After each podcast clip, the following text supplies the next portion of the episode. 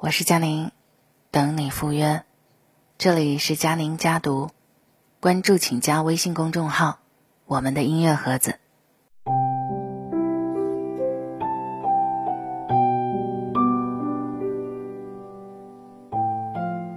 这年头啊，大家都挺浮躁的，喜欢的东西基本上都是非常短、快消。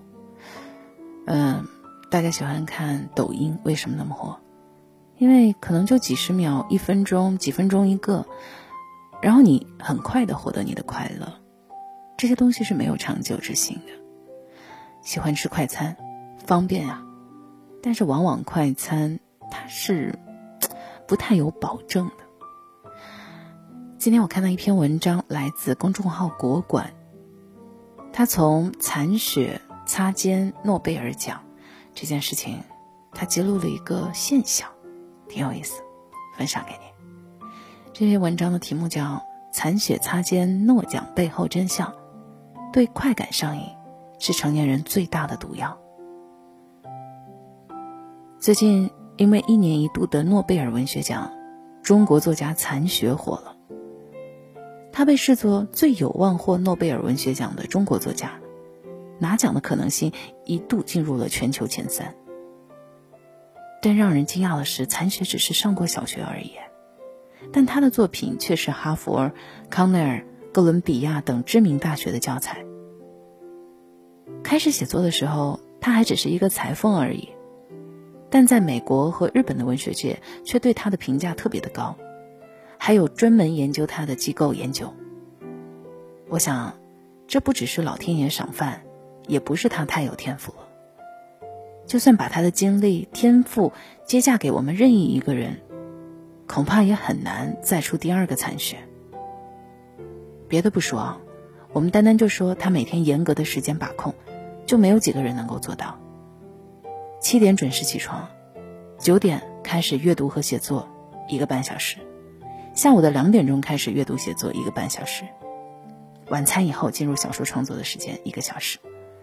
那也许一天两天还可以，但是要雷打不动坚持三十年一万零九百五十天，那太难了。而且在前十年里，最常遭遇的不是被杂志社拒绝，就是被出版社拒绝。很多时候不是因为坚持太难做。而是尝不到甜头的痛苦太煎熬。我们每个人都喜欢低投入快回报，都想一付出就立马尝到甜头，所以我们几乎百分之九十九的人都没有办法做到残雪这样，去做一件高投入高回报的事情。别说这样磨上三十年，恐怕在没有看到任何好处的前提下，就连坚持三年都不愿意去等。等待。是这个时代的稀缺品。为什么我们越来越不愿意等待了呢？因为整个时代都不需要我们去耗费时间去等，不管什么欲望，只要你想要，就马上能够满足。想吃一顿大餐，不用等过年，只需要一份外卖，三十分钟就到。想念一个人，不用等一封信，只需要一个视频电话就能够见到。想解惑一个难题，不用翻看许多书籍，只要一个浏览器就能够轻松的搞定。那就像在圆桌派当中梁文道说的那样，过去我们换一身新衣服，需要去裁缝铺子里各种量尺寸、挑选样式布料，然后再去裁剪缝制。换一件衣服是一个极其复杂的过程，其中往往要耗费十天半个月。那你再看现在换一身衣服。那是分分钟的事儿吧？你能够在很短的时间里就能够买到喜欢的衣服。我们没有任何延时的机会，我们获取满足感的时间在不断的被压缩。在整个市场上，大批的商家正在争分夺秒的给你快感，不断的给你立马就尝到的甜头。在这种唾手可得的快感当中，我们能够获得前所未有的快感，一个个高潮不断的视频。一个个惊险刺激的游戏，还有一个个免息分期的好物。但越是这种唾手可得的快乐，我们就该越发的警惕，因为对待他的态度，正是拉开人与人之间距离的最大原因。你在网上随手一搜，就能够看到大把悲剧的故事。因为追求唾手可得的甜头，最后却蹉跎时光，浪费机遇。因为网游，工作三年依旧只能混基层；因为网络小说，考试挂科找不到好工作；因为各种买买买，负债累累，过度透支了未来。道理很简单，越是唾手可得的东西，你背后需要付出的代价就越大。有的福啊，得慢慢来享。在纪录片《富哥哥穷弟弟》当中，讲了一对兄弟，兄弟俩人只相差一岁，在同样的环境中长大，被同样的父母教大，但是长大以后的这两个人却过着截然不同的人生。哥哥伊凡，一个身价千万的名流政客；弟弟大卫呢，一个靠着打零工讨生活的流浪汉。你说？差不多的年龄、智商、成长环境，这两个人的差别怎么就那么大呢？其实原因很简单，就是弟弟比哥哥会享福。小的时候，哥哥帮人遛狗、送报纸、修剪草坪赚钱，弟弟根本不动弹，他只想过着饭来张口、衣来伸手的安逸生活。二十一岁的时候，哥哥靠做小生意，分享致富经，赚得人生的第一个一百万英镑。弟弟呢，连大学都不上，要么就是搞破坏找乐子，要么就是四处旅行、抽烟吸毒。等到了四十九岁，哥哥成为了身家千万的企业家，住着豪宅，混着上流社会，弟弟却只能四处打零工，什么活儿都做不精，完全就是东一榔头西一棒槌。因为太会享福，哪怕哥哥一直想着激励弟弟努力上进，可是弟弟依旧吊儿郎当。怎么舒服怎么来。见到哥哥的第一句话就是一个劲儿的质问：“为什么不给我买游艇？”说白了，弟弟完全就是一个只顾着眼前的快乐的人。小时候如此，长大亦如此。而哥哥呢，是直接跳过眼前的快乐，把眼光投向更远的未来。唾手可得的快乐，可怕的地方不是让人在快乐中荒废时光。而是会让人迷失在这样的快乐当中，最后呢，就变成一个被本能驱动的人，就像一只为了追赶眼前胡萝卜的驴子，根本不去琢磨这胡萝卜能不能吃到，就只是被胡刺激着往前走。当初有多快乐，日后就会有多痛苦。说到这句话，我相信，嗯，肯定会有人反驳我说，人生的意义不就是为了？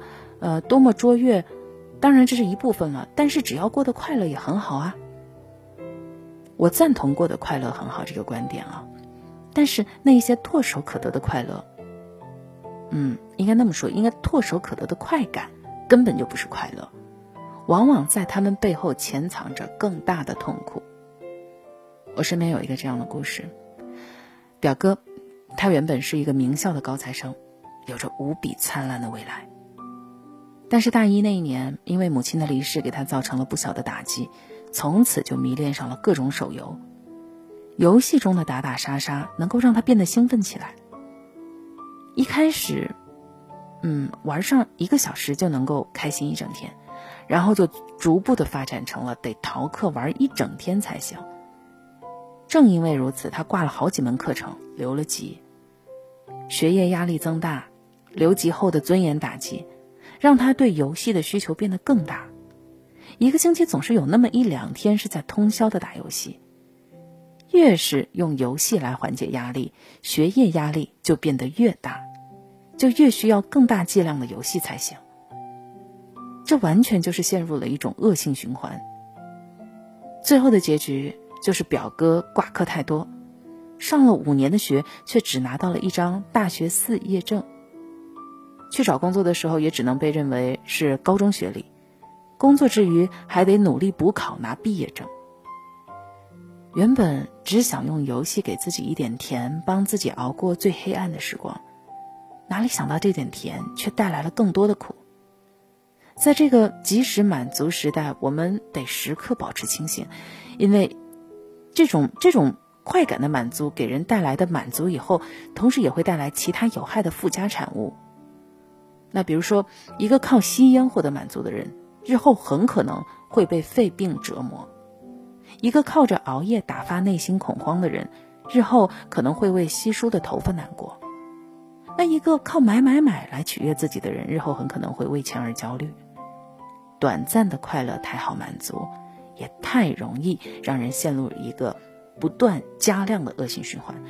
那等到量变产生质变的时候，我们又该拿什么来拯救自己呢？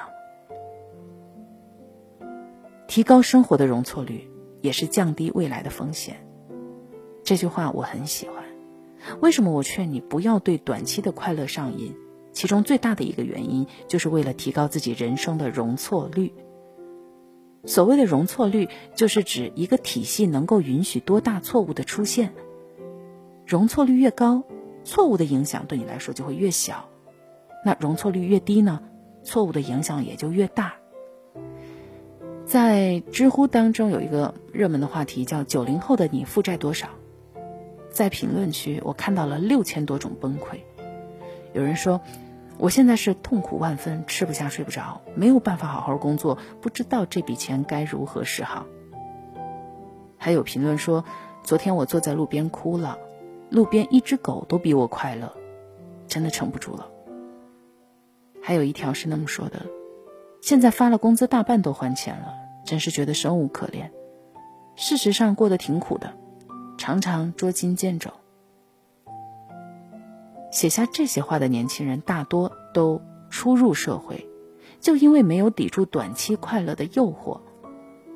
他们中的很多人，要么一头扎进充满物欲的花花世界，要么是陷入赌博带来赚快钱的刺激。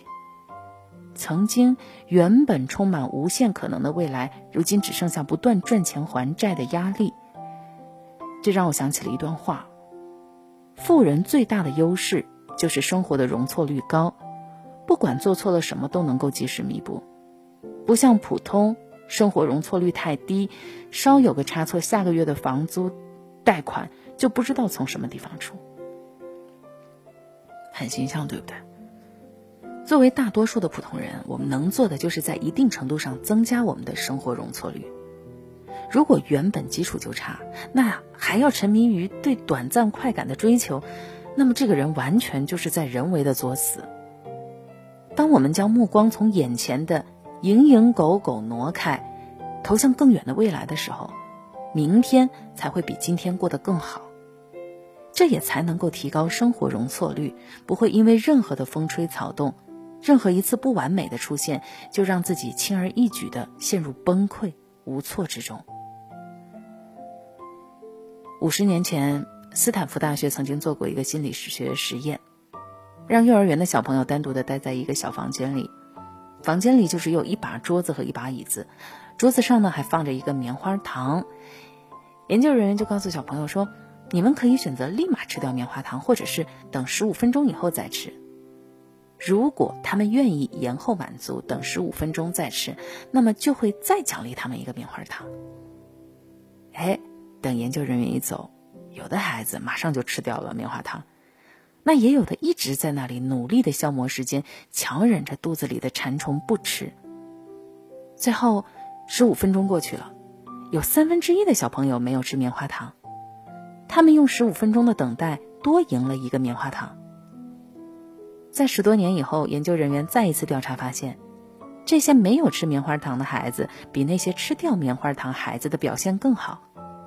学习成绩好，抗压能力强，对未来都有规划。